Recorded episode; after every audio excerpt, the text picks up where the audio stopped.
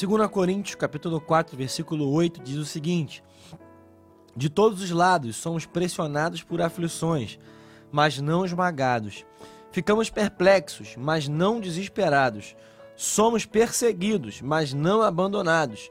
Somos derrubados, mas não destruídos. Verso de número 16. Por isso, nunca desistimos Ainda que o nosso exterior esteja morrendo, seja sendo desgastado, nosso interior está sendo renovado a cada dia. Pois estas aflições, pequenas e momentâneas que agora enfrentamos, produzem para nós uma glória que pesa mais do que todas as angústias e durará para sempre. Eu li na versão NVT. Na versão NAA, versão também que a gente lê aqui Muitas vezes o texto diz: em tudo somos atribulados, porém não angustiados, ficamos perplexos, porém não desanimados, somos perseguidos, porém não abandonados, somos derrubados, porém não destruídos. O verso 16: por isso não desanimamos, pelo contrário, mesmo que o nosso ser exterior se desgaste, o nosso ser interior se renova dia a dia, porque a nossa leve e momentânea tribulação produz para nós um eterno peso de glória acima de toda comparação. Acima de toda comparação. O tema dessa reflexão é não se compara. Nós estamos diante de um dos textos mais belos que o apóstolo Paulo nos deixou, nos escreveu. A segunda carta aos Coríntios nos mostra um apóstolo Paulo perseguido dentro da própria igreja de Corinto. Há uma perseguição, há uma oposição a Paulo, há um opositor de Paulo que faz sérias acusações contra ele. Acusa Paulo de ter uma presença física não, não atraente, não boa, uma presença física não tão significativa, um discurso não tão eloquente. O próprio apóstolo Paulo, um dos grandes pregadores de toda a história, é acusado de não ter uma pregação tão eloquente, de ter planos de viagem um pouco confusos, de não receber as ofertas que poderia receber e outras acusações também, não é, não dar uma carta de recomendação das outras igrejas ou de amigos para pregar, há uma série de acusações contra Paulo.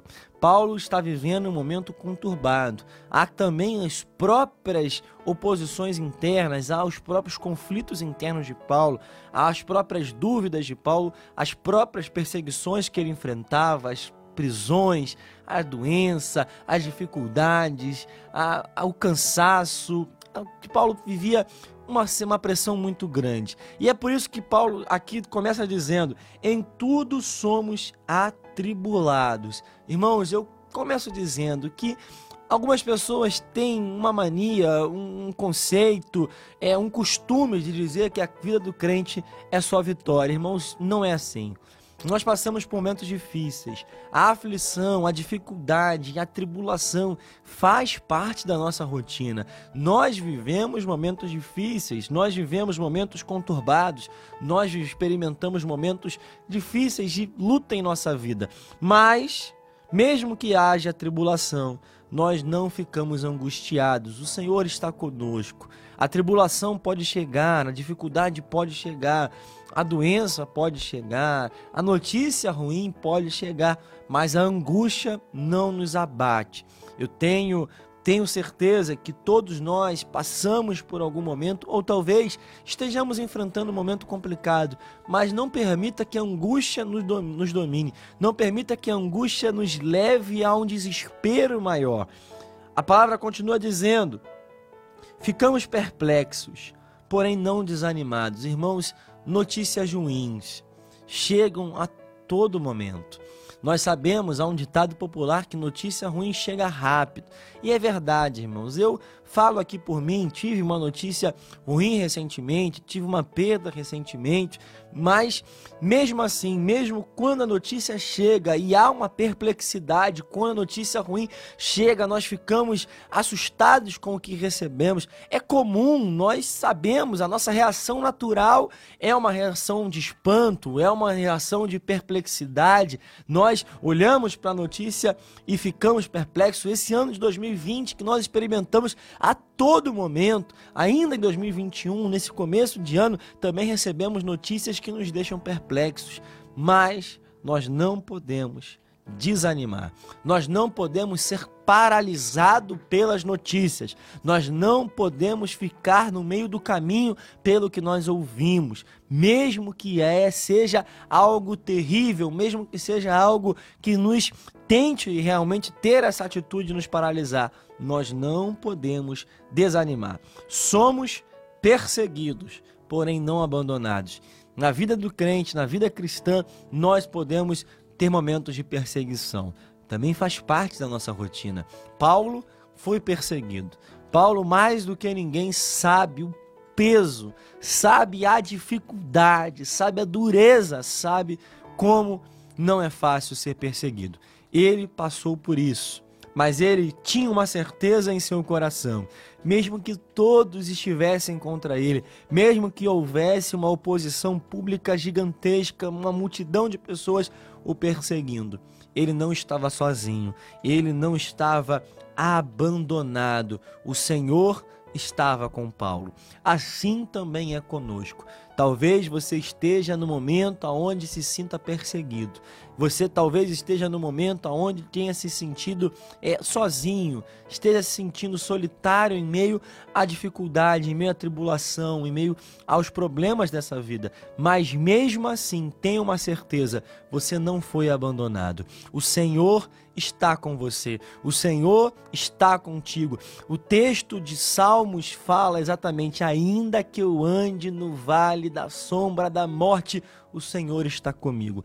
Mesmo nesse momento, mesmo nessa dificuldade, mesmo nesse cenário tão terrível, tenha uma certeza: o Senhor não te abandonou. O Senhor está com você, está com a sua família, está do seu lado nos momentos mais complicados. E ele continua dizendo: somos derrubados, porém não destruídos. Irmãos, eu só lembro de uma imagem aqui muito clara de um lutador.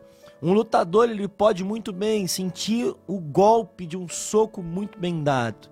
E às vezes nós olhamos algumas lutas e sabemos que em algumas, algumas ocorrências um soco pode ser dado e o, aquele lutador pode até cair no chão.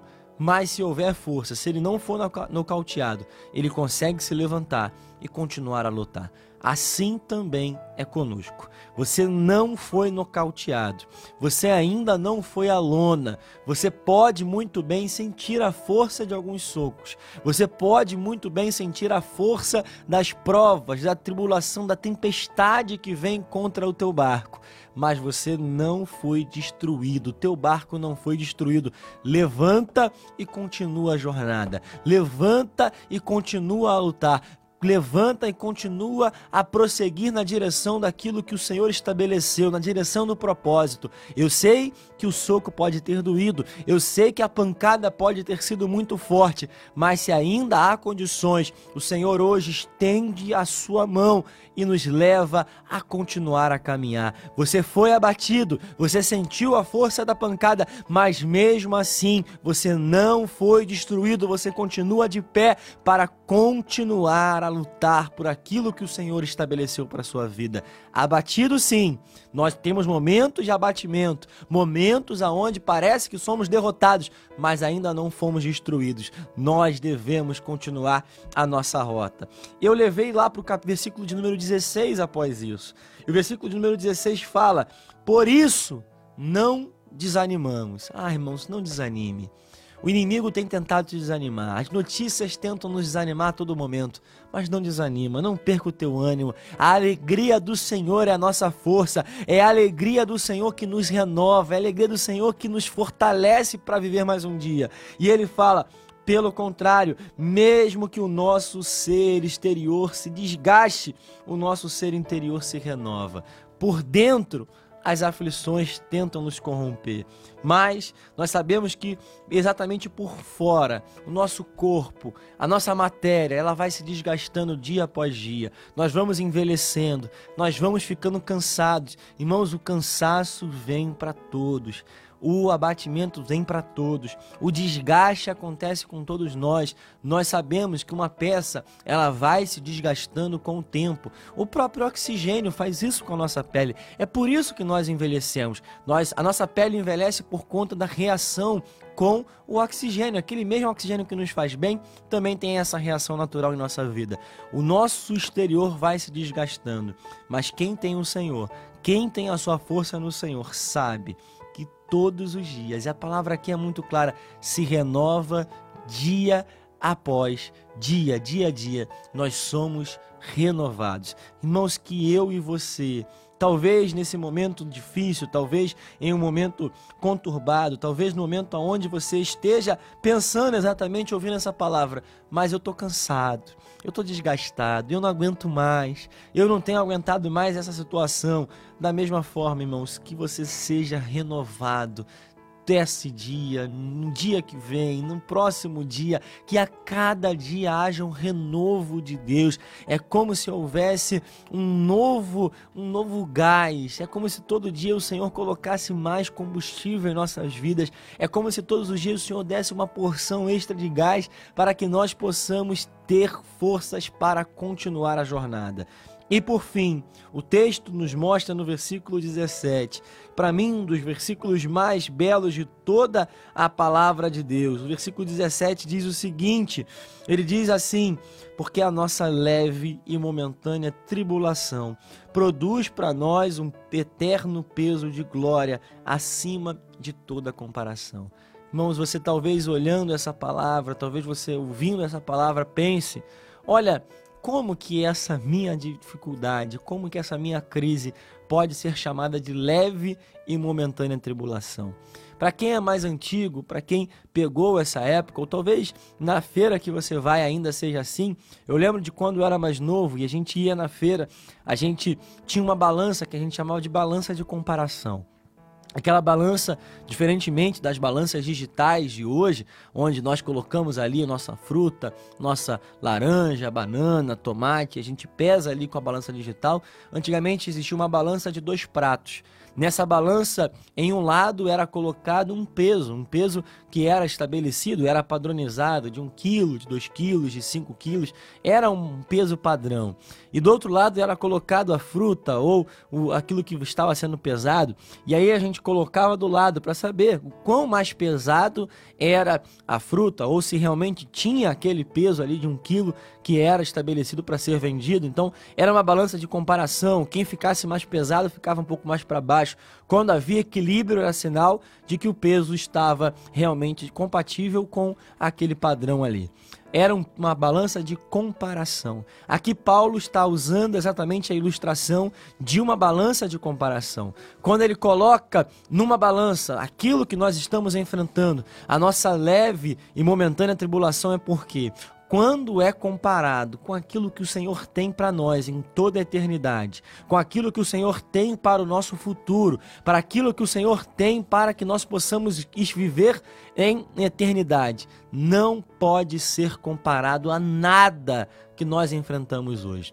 Talvez você esteja vivendo um momento terrível e fale assim: eu não aguento mais, isso está muito pesado para mim. Mas tenha certeza que quando colocado na balança, aquilo que o Senhor tem para nossa vida não pode ser comparado. Não se compara ao que o Senhor tem para as nossas vidas. Na balança de comparação do céu, aquilo que o Senhor tem para que nós possamos experimentar é infinitamente maior, é incomparavelmente maior que aquilo que nós estamos enfrentando. Tá difícil, irmão? Eu sei que tá difícil, mas é leve e momentânea tribulação. E o versículo 18 ainda diz assim: Na medida que não olhamos para as coisas que se veem, mas para as coisas que não se veem, porque as coisas que vêm são temporais, mas as que não se veem são eternas. Nós não vivemos por vista, nós vivemos por fé. Aquilo que ainda não enxergamos, aquilo que ainda não contemplamos, aquilo que ainda não conseguimos saber o que vai acontecer, é muito maior aquilo que o Senhor tem para nossas vidas é incomparavelmente maior. Não se compara. Fique tranquilo, fique em Deus, porque eu tenho certeza que vai valer a pena aquilo que Ele tem para nossas vidas.